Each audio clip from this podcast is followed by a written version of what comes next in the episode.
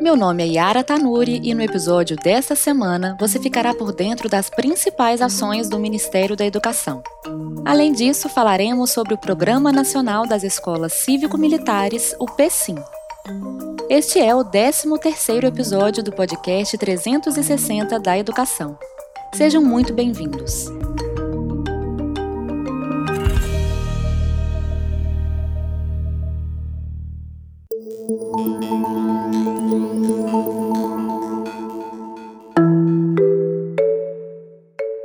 Confira o giro da semana. INEP. O INEP disponibilizou o formulário de escolas indígenas referente ao Sistema de Avaliação da Educação Básica, o SAEB 2021.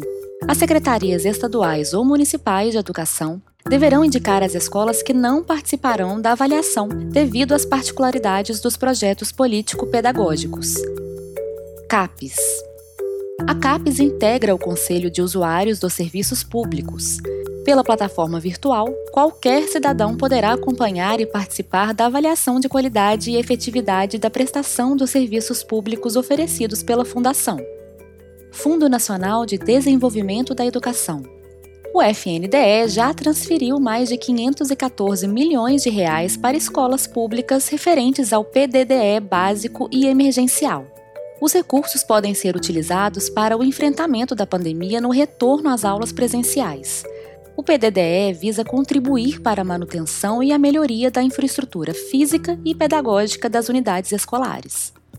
EBSER a EBSER está implantando um novo sistema de gerenciamento integrado de equipamentos nos hospitais da rede. A ferramenta online realizará o acompanhamento diário do parque de equipamentos médico-hospitalares da rede EBSER.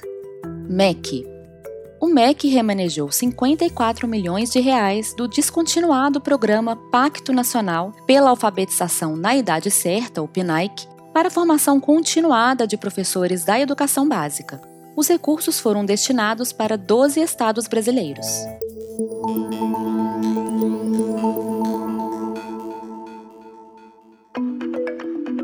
Agora que você já está por dentro das principais notícias do MEC desta semana, vamos falar sobre o Programa Nacional das Escolas Cívico-Militares? O PSIM é uma iniciativa do Ministério da Educação em parceria com o Ministério da Defesa, que apresenta um conceito de gestão nas áreas educacional, didático-pedagógica e administrativa, com a participação do corpo docente da escola e apoio dos militares. Luciana Medeiros Gomes, gestora da Escola Estadual Professor Ângelo Cascais Tancredo, nos conta como funciona essa divisão da gestão escolar. É todo um conjunto, um está complementando o outro. Os nossos professores trabalham com o pedagógico, com as disciplinas que são do currículo escolar, e os nossos monitores vêm acrescentar com a questão do civismo, da, do projeto de vida. A gestora Luciana reforça ainda a importância deste modelo de ensino tem refletido em casa, tem refletido na comunidade.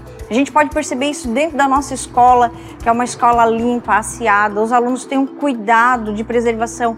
É, não temos carteiras riscadas, não temos problema com desperdício em banheiro, com alimentação. Então, é, é muito visível a positividade do programa dentro da nossa comunidade escolar. Denise Barbosa é mãe de um estudante da escola estadual Professor Ângelo Cascais Tancredo e demonstra sua satisfação em ter seu filho matriculado na instituição. Eu tô, como eu vou dizer, admirada, sabe? Que é tudo com muito carinho. Os funcionários aqui, eles fazem as coisas para dar certo, muito carinho. Então, estou muito satisfeita e o entusiasmo também é demonstrado pelos estudantes. Yasmin Lima da Silva é estudante do oitavo ano e nos contou sobre a sua satisfação em ter sido matriculada na escola cívico-militar. Eu queria experimentar como era estudar numa escola diferente e eu escolhi estudar aqui. Mas aqui é muito bom de estudar, eu amo estudar aqui e eu vou dar o meu melhor para continuar aqui até eu me formar. Já foram implantadas até o momento 127 escolas cívico-militares, 53 em 2020 e 74 em 2021. A previsão é de que sejam implantadas 216 ESIM até 2023. Saiba mais sobre o PSIM em escolacivicomilitar.mec.gov.br. E este foi o 13º episódio do podcast 360 da Educação do Ministério da Educação. Eu espero por você no próximo episódio.